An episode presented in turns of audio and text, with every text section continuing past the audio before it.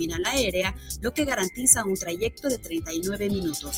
Acercamos el aeropuerto Felipe Ángeles a ti, Secretaría de Infraestructura, Comunicaciones y Transportes. Gobierno de México. Los comentarios vertidos en este medio de comunicación son de exclusiva responsabilidad de quienes las emiten y no representan necesariamente el pensamiento ni la línea de guanatosfm.net.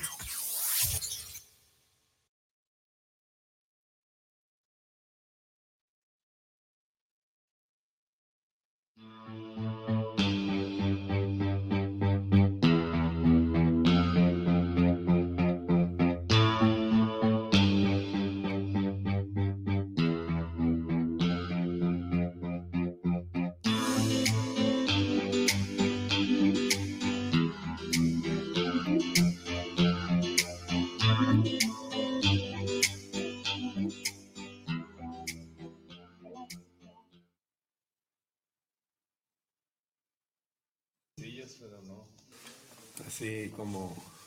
Bueno, buenos, buenas tardes. Estamos aquí en su programa Diálogos, un lugar para decirnos de palabras. Ayer fue el Día Internacional del Amor y la Amistad y quisiera empezar con un soneto que yo creo que es el más amoroso que he escrito. Y dice así, qué loco soy en el amor, qué loco al querer conquistarte con un verso, sabiendo que para ti es simplemente el código común de los dementes. Qué loco soy en verdad, qué loco, a querer regalarte el universo cuando tú ya lo llevas en tus ojos, microscopio pequeñito de los ceros.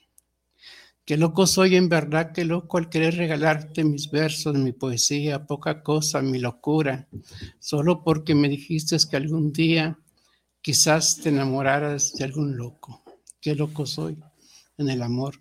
Qué loco. Bueno, pues, pues, feliz 14 de febrero del día de ayer y que todos los días sean días del amor y la amistad. Y estoy muy, muy alegre, pues, en este programa que tenemos aquí de invitados a un maestro de la literatura que se llama José de Jesús Vázquez Hernández. Él es un investigador que hace libros pues, históricos y, describe el quehacer y el hacer de, la, de los pueblos, pues en este caso el de San Ignacio Cerro Gordo es el último libro, su fe, su gente y su fe. Y pues lo tenemos aquí y también a la poeta Betty Vázquez. Les damos la bienvenida. Pues muchas gracias, maestro Enrique.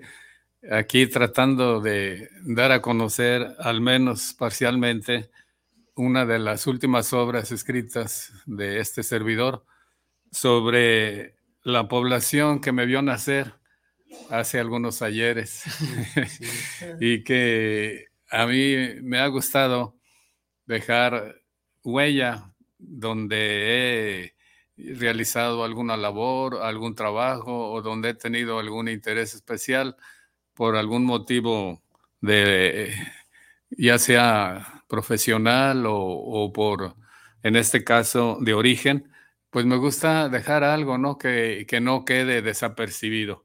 Entonces, este trabajo que señala el maestro Enrique, que le gustan las letras y el buen decir, que ya hace años practican ellos, pues me hizo el favor de invitarme y pues en primer lugar quiero saludarlos a todos ustedes, gentil auditorio que nos ven y nos escuchan desde diferentes lugares, que ponen pues un poco de su tiempo para eh, ver y escuchar aquello que se les presenta con el único interés de dar a conocer la cultura, a veces los deportes, a veces las noticias, lo que sucede en diferentes lugares. En este caso, de nuestra ciudad de Guadalajara y de sus poblaciones circunvecinas.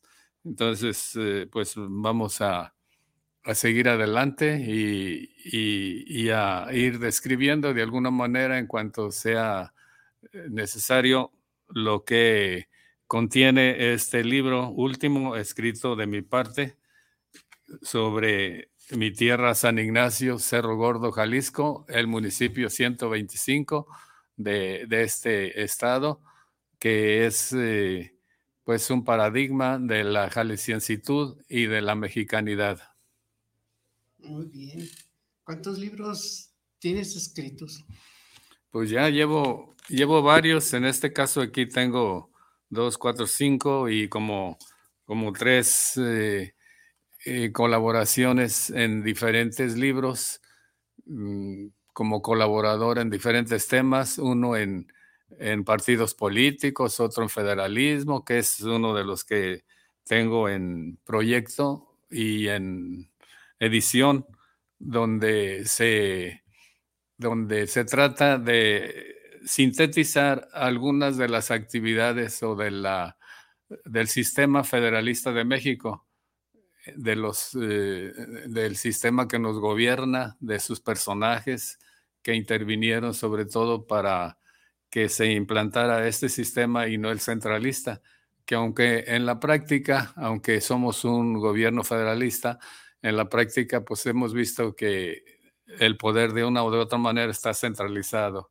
en México, ¿verdad? Por, por el presidente. Anteriormente era por un partido y ahora por una persona o un grupo de personas que coordinan y de alguna forma controlan todo lo que sucede alrededor del país.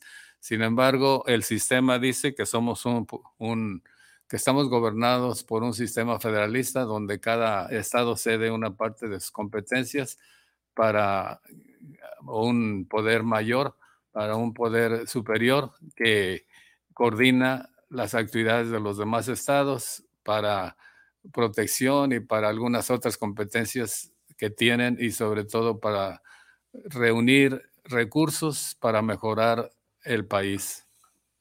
Muy bien, muy bien.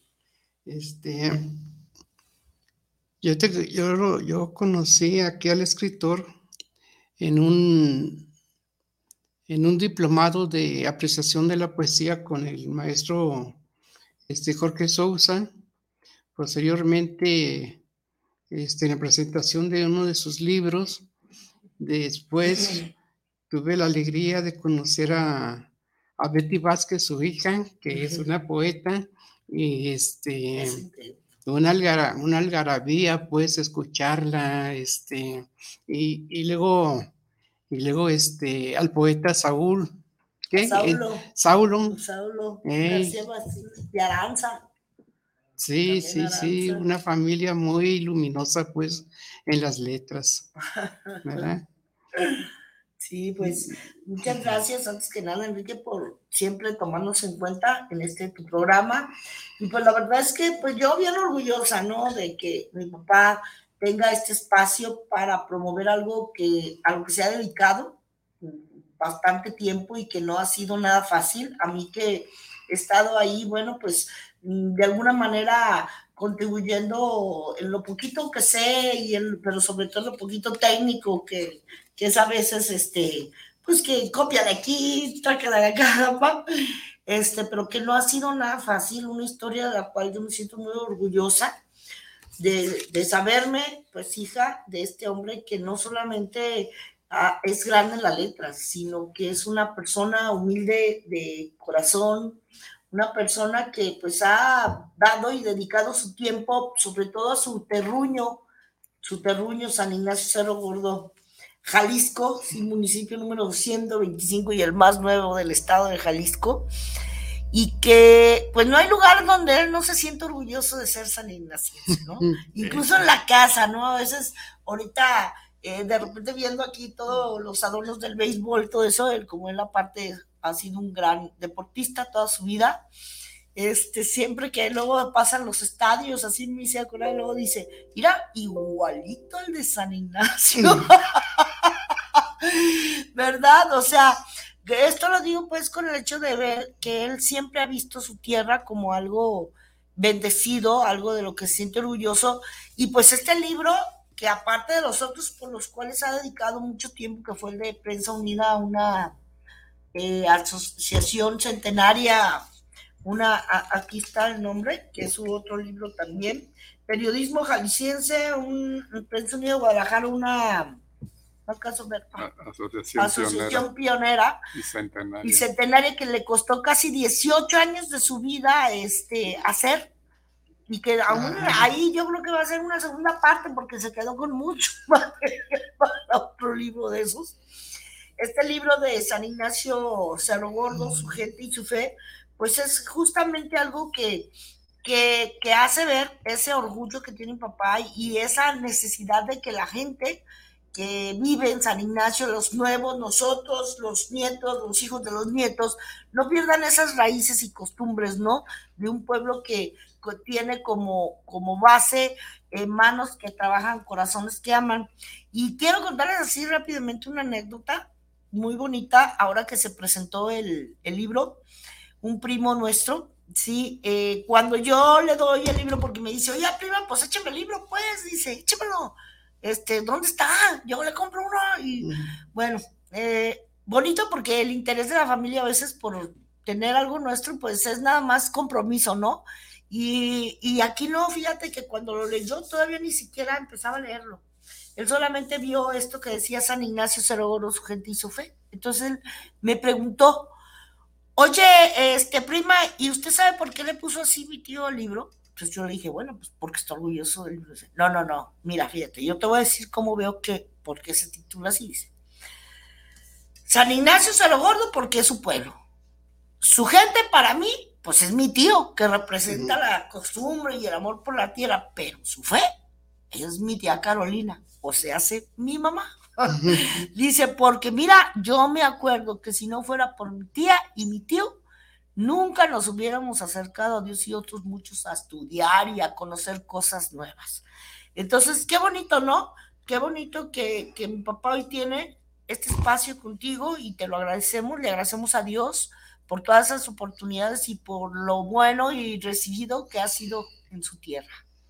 Yo, yo una vez leyendo un, un libro de arquitectura, Dice, acércate a la ciudad, la ciudad tiene muchas cosas que contarte, los monumentos, la, este, pues, todo. De todo, todo, en, realidad. Entonces, este, fíjate que, hemos crecido en esa oralidad, ¿verdad? De escuchar, de historias, leyendas, de de alguna forma recrear lo que era la historia, ¿verdad? Entonces, pero qué, qué bonito pues la gente que usa la literatura de esa forma, de contarnos, ¿no? De, contarnos, de, de, sabernos, de sabernos este de nosotros mismos, ¿verdad? Sí, de sabernos pertenecientes. Sí, fíjate que eso que dices, don Luis González y González, que se considera el, como, ¿cómo te diré? El, un ejemplo a seguir de la microhistoria en su libro eh, al, fil, eh, al filo, no, al filo del silencio, no. Eh, bueno, su libro de él casi en todos habla de la microhistoria y él dice que se debe contar no solamente los hechos relevantes que pasan, que normalmente los originan los, las autoridades o sucesos grandiosos eh, de aniversarios, no, no, dice, hay que contar lo que pasa, lo que sucede entre la gente común y corriente, ¿no? Las pequeñas historias que, que a diario suceden en una población. Entonces, no, vamos a decir, no solamente lo, los extraordinario, sino lo ordinario. Y eso es muy importante porque si no se contara esas historias, pues la gente no tendría antecedentes de cómo fue antes o cómo va a ser después, ¿verdad? porque para seguir adelante necesita conocer su, su pasado. Y en los pueblos, por ejemplo, en el caso de San Ignacio, yo lo considero una población que en, los últimos años se ha desarrollado de manera exponencial, se ha crecido en todos los niveles, pero en uno de los niveles sorprendentes es en su cultura. Recuerdo yo que mi papá nos contaba en aquellos años que cuando ellos llegaban de los ranchos a misa o a los viernes primero o alguna otra actividad al pueblo, había personas que los corrían a pedradas y les decían, váyanse a su tierra pata rajada, dice que vienen aquí a, dar lata, Y con el tiempo, precisamente esas personas que se acercaron de los ranchos, de las rancherías, de las comunidades vecinas, de la jurisdicción, fueron los que le dieron, fueron amalgamando una sociedad más eh, tranquila, más sociable, más eh, progresista, porque esa gente trabaja mucho, ¿no? Y es muy organizada y aporta siempre su, su, buen hacer para bien de la gente. Más, son más sociables, más trabajadores, más comunicativos, más eh, expresivos. Entonces fue amalgando una sociedad que ahora, después de, de algún tiempo, que los sacerdotes que es una de las finalidades de este libro, también dar a conocer algunos de los rasgos de los sacerdotes que han estado en esta comunidad, que la han atendido desde que se creó el municipio como hacienda, como la noble y real hacienda de San Ignacio Cerro Gordo, allá en 1697. Desde entonces, pues comenzó una vamos a decir, una relación de algún sacerdote de alguna población, sobre todo de Tepa y después de Aranda, y luego otra vez de Tepa y luego otra vez de Arandas, a, aportar sus eh, atenciones en bien de la comunidad. En, ese, en esa etapa de, de, de que los sacerdotes han atendido a la población, se fue viendo cómo la fe, cómo fueron ellos sosteniendo y fueron protectores de la fe de la gente, ¿no?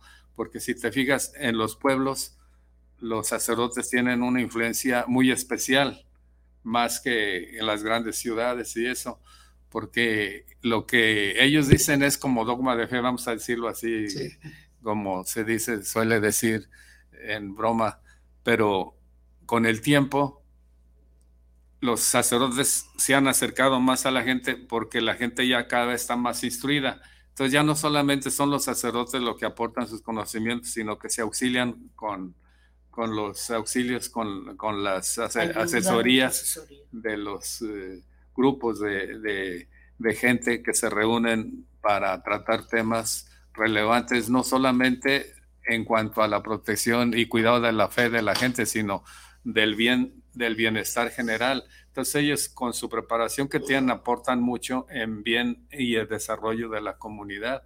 Entonces aquí hay una historia de muchos sacerdotes que aportaron mucho de su parte. Aquí quisiera yo resaltar la actividad de uno de ellos, que fue el señor cura doctor José de Jesús Hernández Núñez, que incluso queremos promoverlo a los altares por su labor. trabajo tan grande y, su eh, todo lo que aportó él en su vida, porque no, no escatimó tiempo ni esfuerzo para hacer el bien de la gente. Este sacerdote llegó allá en 1943. Él fue un sacerdote que estuvo estudiando en Roma y, y se doctoró en cánones en la Universidad Gregoriana de Roma. Entonces, cuando él viene en el camino, ellos dicen, se dirigen al obispo y les dicen que que si que ellos ya vienen en camino, que para que los tome en cuenta, que ellos estarían muy dispuestos a que los mandara a lugares o parroquias en estado de misión. Entonces, pues en ese tiempo los el obispo Garibi Rivera y Orozco y Jiménez trataban o mandaban a sacerdotes jóvenes a esas poblaciones, entre ellas la Yesca y las poblaciones más alejadas. Entonces, nosotros, en el caso personal, pues yo me pregunté muchos años por qué un sacerdote tan instruido, por qué él fue número uno en inteligencia durante el tiempo que estuvo en Roma, no hubo un, no hubo un alumno con mejores calificaciones y más inteligencia que él. Entonces, Imagínate ese pozo de sabiduría y lo mandan a unas a la Yesca en aquel tiempo, a San Ignacio Cerro Gordo, y nos preguntaba, yo me preguntaba por qué era un sacerdotes tan capacitados, dignos de mejores prebendas, llegaban a esas comunidades tan atrasadas. Yo en así en broma decía, no, pues en ese caso, en aquel tiempo, cualquier sacristán las podía atender. Entonces, así me pasó mucho tiempo eh, y, me, y comencé a investigar y vi la razón de por qué por qué lo mandaron allá. En primer lugar, porque ellos lo pidieron, pero en segundo lugar, porque era la costumbre de los obispos de mandar a los sacerdotes jóvenes como para que se, eh, mm, como se ambientaran un poco antes de, empezar a ejercer su ministerio en esos lugares.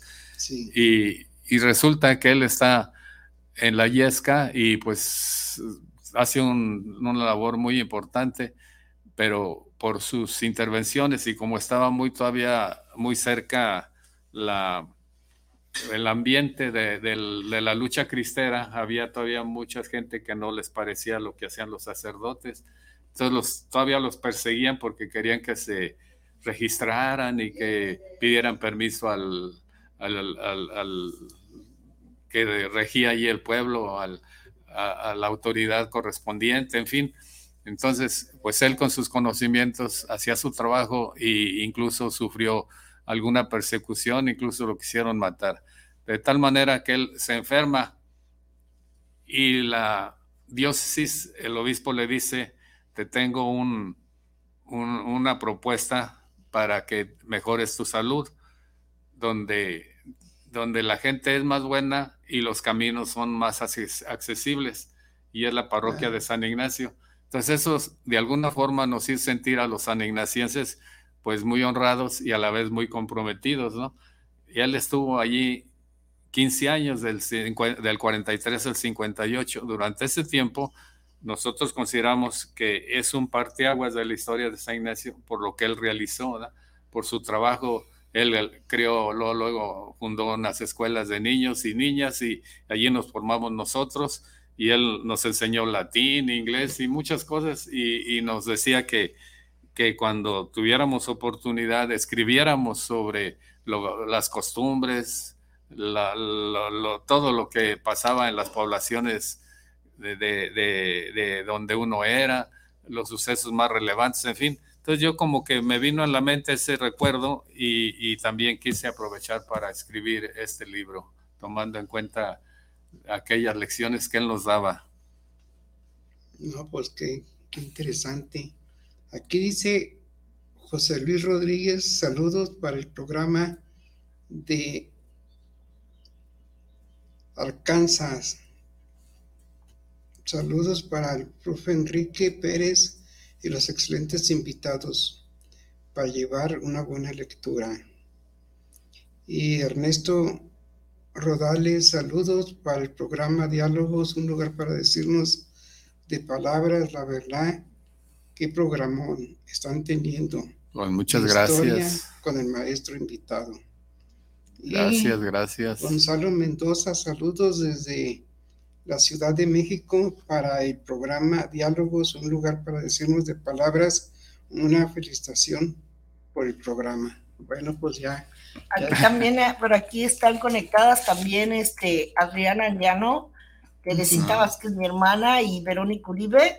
Ambas están felicitándote. Ah, les mandamos un saludo. Estoy orgulloso de ser tu hija también. les mandamos un saludo muy cordial y muy especial porque ellas están muy al pendiente de lo que nos sucede y recibimos mucho apoyo de su parte. Sí, pues es una labor muy, muy bonita, pues este, descubrir en las letras la historia, ¿no?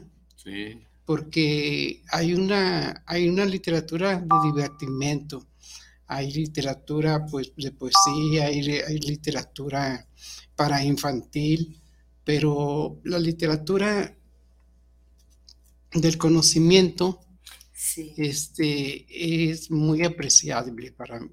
Yo lo aprecio bastante, bastante porque te van contando, te están contando este...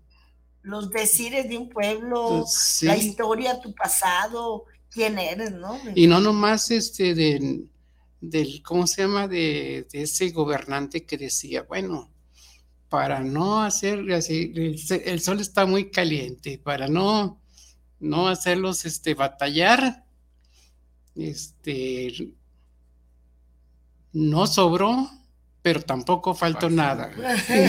no sobró, pero tampoco faltó. Y pero también, también este, pues se habla del robabaca, se habla también de, de, pues de, de cosas y sucesos, sucesos, pues, ¿verdad? Y eso es lo que nos apasiona escuchar. Sí, como decía mi papá. Las historias, es que todo, todo es una historia, ¿verdad? Cada quien tenemos un montón de historias, ¿no? Que al juntarlas, pues se hace una historia de esa persona, ¿no? En conjunto. Pero está compuesto de muchas historias, de cada suceso, de cada día, ¿no? Cada día pasan cosas que, que se pueden reunir como pequeñas historias y al juntar muchas historias se hace una historia más grande, ¿no? Por eso nosotros decimos que las poblaciones y las ciudades, y, no solamente eso, sino las organizaciones públicas, las eh, eh, instituciones eh, privadas y, y, públicas, todas deberían de tener cronistas, ¿no? Que narren lo que sucede en ese lugar para que con el tiempo es lo único que queda porque si no, lo que no se escribe, pronto se olvida, ¿no? y, Y, y, luego ya cuando quieres recuperar esa historia, ya no es tan fiel como lo que sucede en ese momento. diariamente, que se toma en el momento lo que sucede y se escribe como los reporteros que, que dan a conocer la noticia. Ellos están casi siempre en el lugar de los hechos y narran los acontecimientos de una manera fiel generalmente. Entonces, yo si no lo narro en ese momento, si no lo escribo algo, pasa el tiempo y me preguntan lo que pasó y ya le voy a componer algo, ¿no? ya no lo voy a ver a lo mejor como, como sucedió, sino como yo lo estoy recordando. Entonces, por eso es importante escribir muchas cosas para que no se olviden. Y yo les comentaba por allí en las... Eh, reuniones con algunas compañeras de la tercera edad, a mí me daría mucho gusto ver o encontrar, por decir, alguna libreta donde mi papá o mi mamá o mi abuelito o mi abuelita, mira, aquí escribió tu abuelita y dice que, tu, que su papá de ellos vivió en tal o cual lugar, Y estudió acá o, o fue para allá, tal pueblo, algo eso sería muy bonito y les digo yo, escriban eso antes de que se mueran. Les digo, agarren un lápiz, compren una libretita, una pluma y recuerden quiénes fue, quién fue su familia, ¿no? Sus papás, hablen de ellos, su mamá, sus, su, dónde estudiaron, en el pueblo donde, donde nacieron, qué, qué había, cómo era, ¿verdad? Entonces todo eso, todo eso es muy bonito y, y con el tiempo pues dicen que más vale la más pálida tinta que la más brillante memoria. Yo lo he visto así porque, por ejemplo, en este libro de, pues también de él, pero en el de periodismo jalisciense, Prensa Unidad de Guadalajara, acción pionera y centenaria, pues yo allí fui presidente varios años y entre ellos yo también pasé la misma noticia de siempre de la que había escuchado de mis antepasados, ¿no? presidentes anteriores. Todos decían, por ejemplo, fue fundado un 3 de abril de 1912 y era una organización muy reconocida aquí en Guadalajara, pero ninguno hacía ninguna otra alusión a su origen ni, ni a su pasado. Entonces, yo un día dije, bueno, ¿de dónde sale que haya sido fundada en tal fecha, ¿no? Voy a tratar de ver si hay información, algún documento, algo que, así lo refiera. Y, comencé a investigar y fui buscando periódicos de, aquellas fechas desde 1885 hasta, por decir, 20, 20, 2020, 2018, 2019. Y los periódicos de ese tiempo me decían que había sido fundada en diferentes fechas, o sea, como que tuvo varios periodos y varias fechas de fundación, pero no me daban la de 1912, ¿no? Yo dije, uh, pues tuvo muchas, muchas fundaciones, pero, y la de 1912, que, que yo también promovía y siempre la publiqué, y la decía yo que había sido también así, pero sin informarme también, simplemente basado en lo que nos decía, por ejemplo, el doctor Alfonso Manuel Castañeda y, y don Guadalupe Zuno y algunos otros que llegaron a escribir al respecto. Entonces empecé a ver que era que tenía mucho más riqueza de la que ellos comentaban, ¿no? Que tenía su origen desde 1885, antecedentes de 1906 con Luis Manuel Rojas, que fue el que le puso Prensa Unida de Guadalajara, y luego ya la de, de 1913 otra vez, y, no me aparecía la de 1912, y regreso otra vez y, busco otra vez a los periódicos de, de 1912, de un 3 de abril, y por allí en uno de ellos, en el regional, aparece una notita así donde dice que, que en ese tiempo se había fundado la Prensa Unida de Guadalajara, pero ya, ya era como, como te diré, una refundación anterior, ¿verdad? Se vuelven a reunir y luego en 1913 otra vez. Entonces, la gente de, de, de nuestros antepasados de Prensa Unida decían que había sido en un 3 de abril de 1912 y le ponían al presidente de 1913, lo relacionaban con 1912 y el de 1912 a 1913.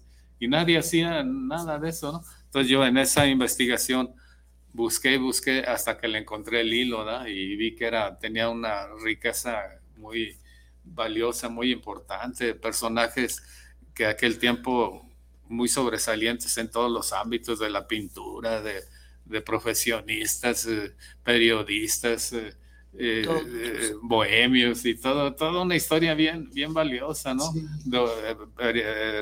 personajes de, mucha, de mucho valor, de estos también gentes que habían descubierto cosas importantes y todo, ¿no? que habían ocupado cargos públicos, en fin.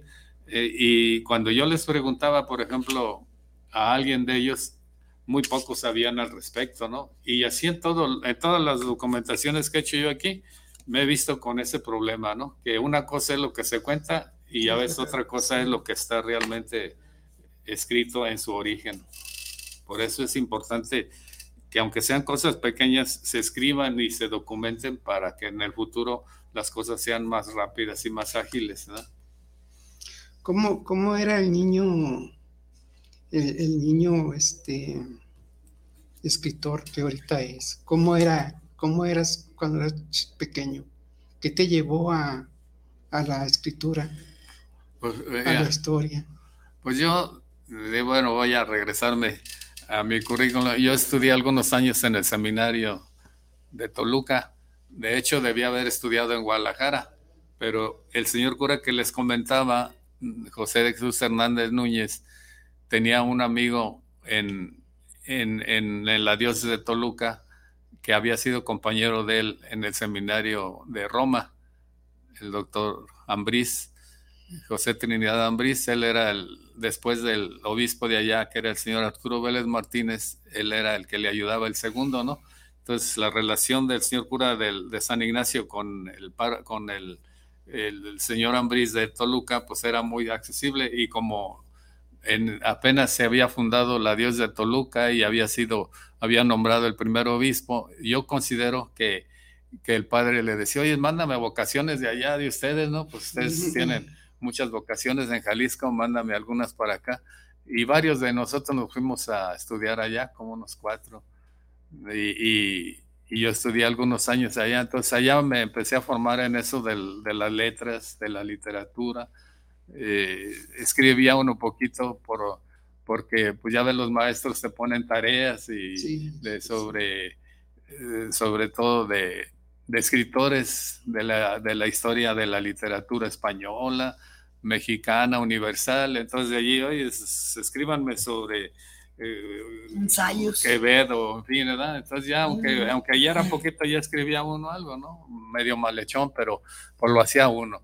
Entonces desde allí ya me empezó a nacer ese, ese gusto. gusto por la literatura, por la escritura, pero pasó el tiempo, después hice un, una, eh, me titulé en Derecho de abogado y luego después hice una maestría en letras y, y muchos diplomados, pero aquí me gustaría hacer un, un espacio, un intervalo para reconocer la influencia que ha tenido el doctor Jorge Sausa en mi, en mi camino, en mi desarrollo, porque yo ahí estudié con él la, maestría, y luego varios diplomados en poesía, y es donde nos llegamos a ver, ¿te acuerdas, Enrique?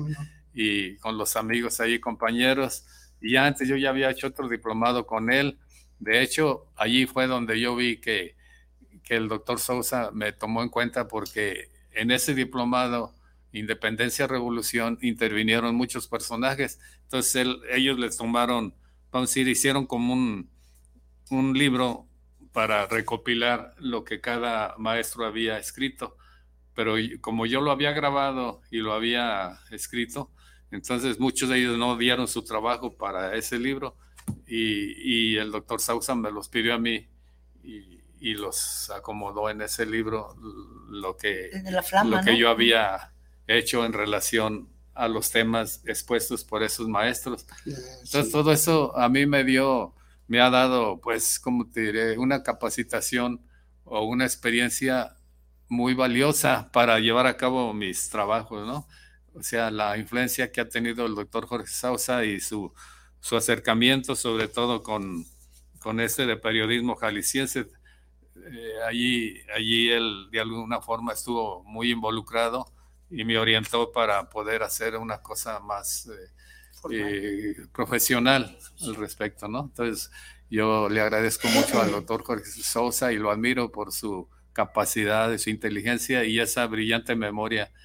¿Te acuerdas, Enrique, cómo él los versos los trae en la mente y se acuerda de un personaje y, y te los... Parece una biblioteca. Sí, andando, eh, usted parece como una biblioteca más que el bibliotecario. sí, es eh, la verdad es uno de los personajes muy brillantes actualmente aquí en Jalisco, ¿verdad? Sí. Deja de leer otros saludes, saludes, y saludos. Sí. ¿Se da? Dicen las garcesas. Había uno que decía y saludes. Saludos. Mi padrino Juan González.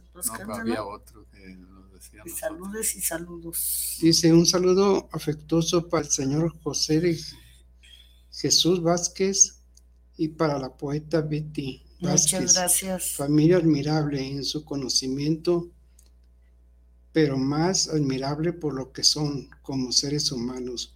Un abrazo y una felicitación para el programa. Muchas gracias, muy amables. Héctor Rodríguez, saludos para el programa de Diálogos, un lugar para decirnos de palabras Saludos especiales para los grandes maestros de la poesía, como podemos obtener un ejemplar de su libro del maestro. Ah, ¿tú? ¿Cómo pueden obtener un ejemplar? Eh, bueno, ahorita desde luego están en venta en San Ignacio. Aquí queremos saber si la librería que está en el Carmen nos puede adquirir algunos ejemplares para que la gente de por aquí y de otros lugares pudiera adquirirlo. Vamos a ver a ver si nos hacen ese. Y si no, directamente contigo ahorita eh, o conmigo, Betty Vázquez. Este, me pueden hallar en Facebook como Betty Vázquez. Pueden hablarme al 33 18 19 81 56 y con gusto este, nosotros nos ponemos de acuerdo para hacerles llegar el libro.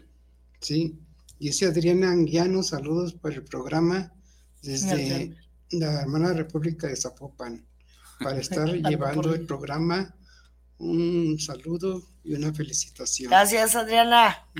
pues, pues, aquí tenemos muchas, pues, pues, muchos saludos, muchas personas que felicitan aquí al maestro. También por ahí Mane Molina te dice di que qué bonito, qué bonito que empezaste con el poema de, de Loco. Y felicitaciones a mi papá, Manu Molina, es una compañera también de la radio y de, del Facebook, también escritora, y te manda, les manda a ti y a mi ah, papá. Pues, pues, muchas gracias, un abrazo pues de todas las personas que nos, nos escuchan, estamos aquí en las, eh, en las ondas radiales de Guanatos Radio Así es. Y, y estamos pues platicando con el escritor José, Vázquez, ¿verdad? José de Jesús Vázquez. Sí, Hernández. Pues mira, les comento que nos encontramos aquí en una empresa o radiodifusora que se llama Guanatos. Sí. Pero si se fijan o yo me estoy fijando, por ejemplo, en las paredes, desde que entra uno está llena de imágenes, pero sobre todo resaltando el deporte del béisbol. Y, la verdad es que me llena de, entusiasmo ver a tantos deportistas aquí plasmados en las paredes, en sus imágenes, porque de alguna forma yo, mi, una de mayor parte de mi vida la pasé también jugando béisbol aquí en Guadalajara en diferentes equipos y me gustó mucho este deporte hasta que me tuve que retirar por un accidente precisamente en un ojo y, ocasionado precisamente en un partido de béisbol, entonces, pero hace, vamos a decir, fue en el 2009, o sea que jugué yo como 40 años béisbol aquí en Guadalajara, después de haber jugado fútbol, entonces mi vida fue, ha sido muy deportista. Y, y una, de, una de las cosas para complementar mi historia como como escritor podríamos decir que yo no me siento escritor, simplemente lucho o trato de plasmar en algunos ejemplares parte de lo que ha sido mi vida y dónde he estado. Quiero decir que no he querido dejar pasar mi, mi trayectoria o mi pasado sin, sin dejar una parte, como ya había comentado, una huella. Aquí, por ejemplo, tengo un libro que es de que dice Historia de una parroquia. Este lo hago yo o lo escribí porque esa es mi parroquia, una parroquia que se encuentra en la colonia Santa Elena Alcalde, donde nosotros, a la que nosotros acudimos cada ocho días cuando podemos a, los diferentes actos litúrgicos. y, y como fiel de esa comunidad escribí un libro que se llama La historia de una parroquia, que es eh, Jesús nuestra Pascua, que antes era el Santo Cenáculo y mucha gente lo confundía con un templo cristiano de los hermanos cristianos. Entonces no tenía torres y todo eso, entonces se parecía así como un templito de esto.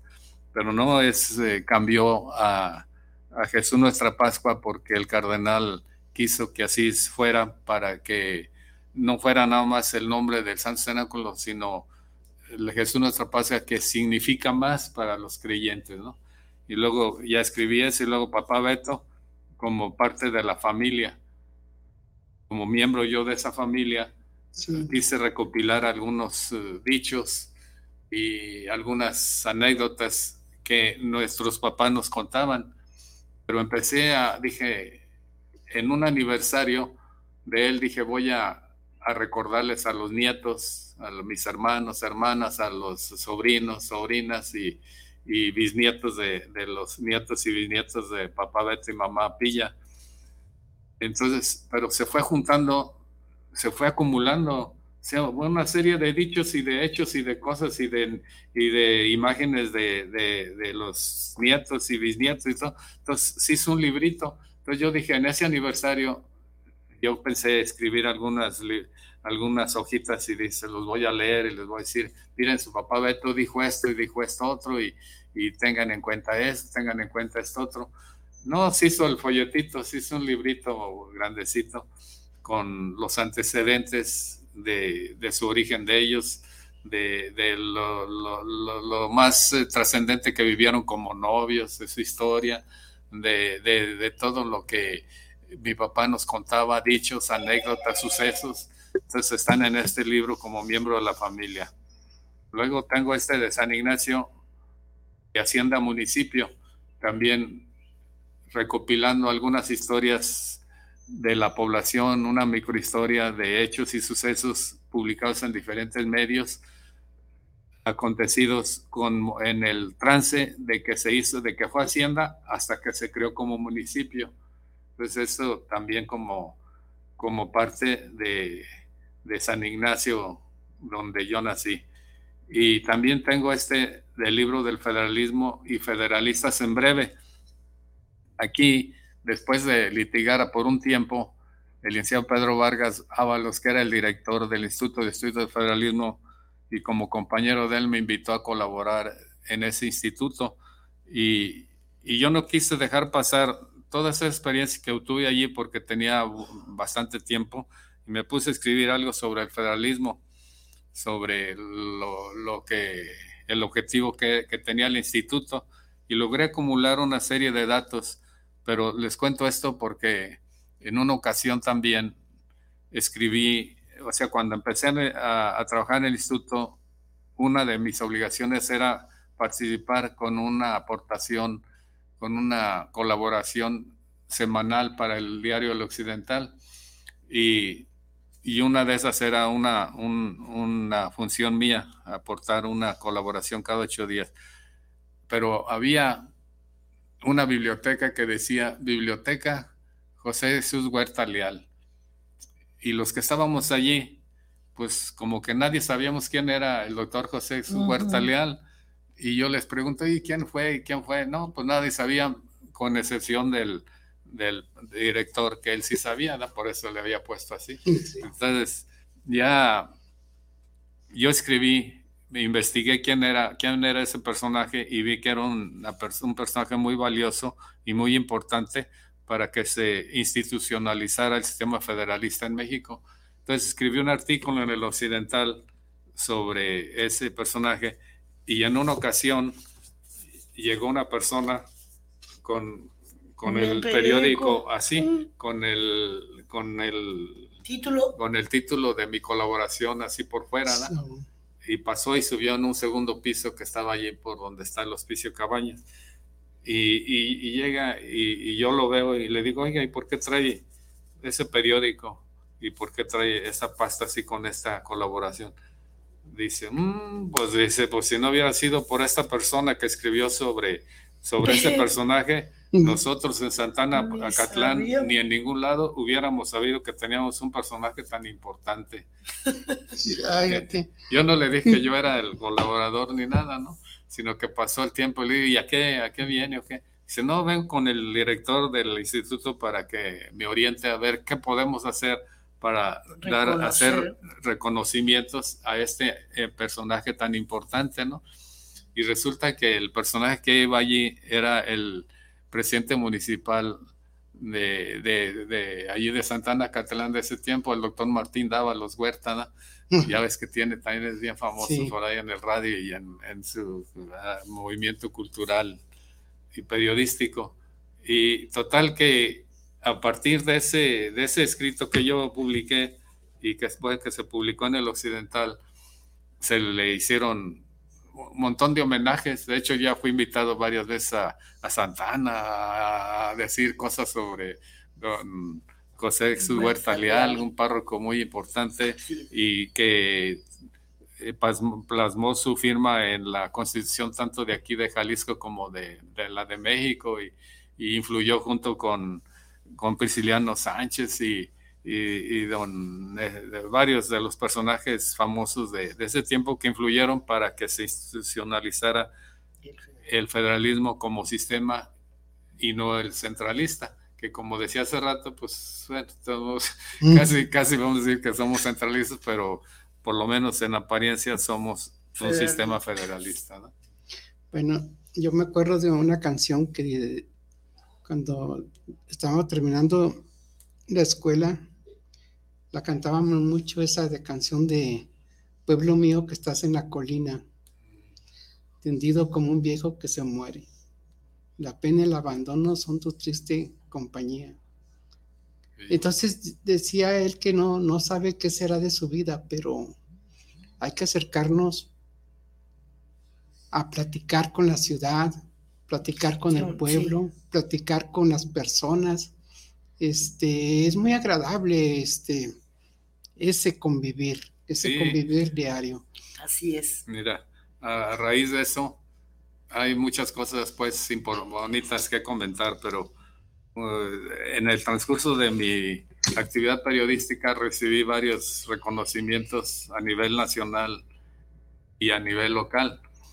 Y uno de ellos fue una, una vez sin, así sin esperarlo yo mucho, ni sabía de qué, de qué se trataba todavía esta actividad.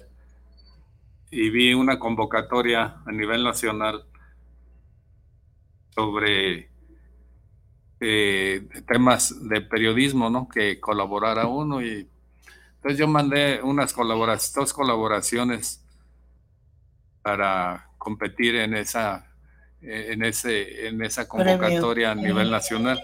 Y pasó el tiempo y a los pocos días me llamaron que yo había sido reconocido para el Premio México de Periodismo, ¿no? Aquí de Jalisco, en el 2004. Y fue, nos lo entregaron allá en Veracruz, en Veracruz, Veracruz.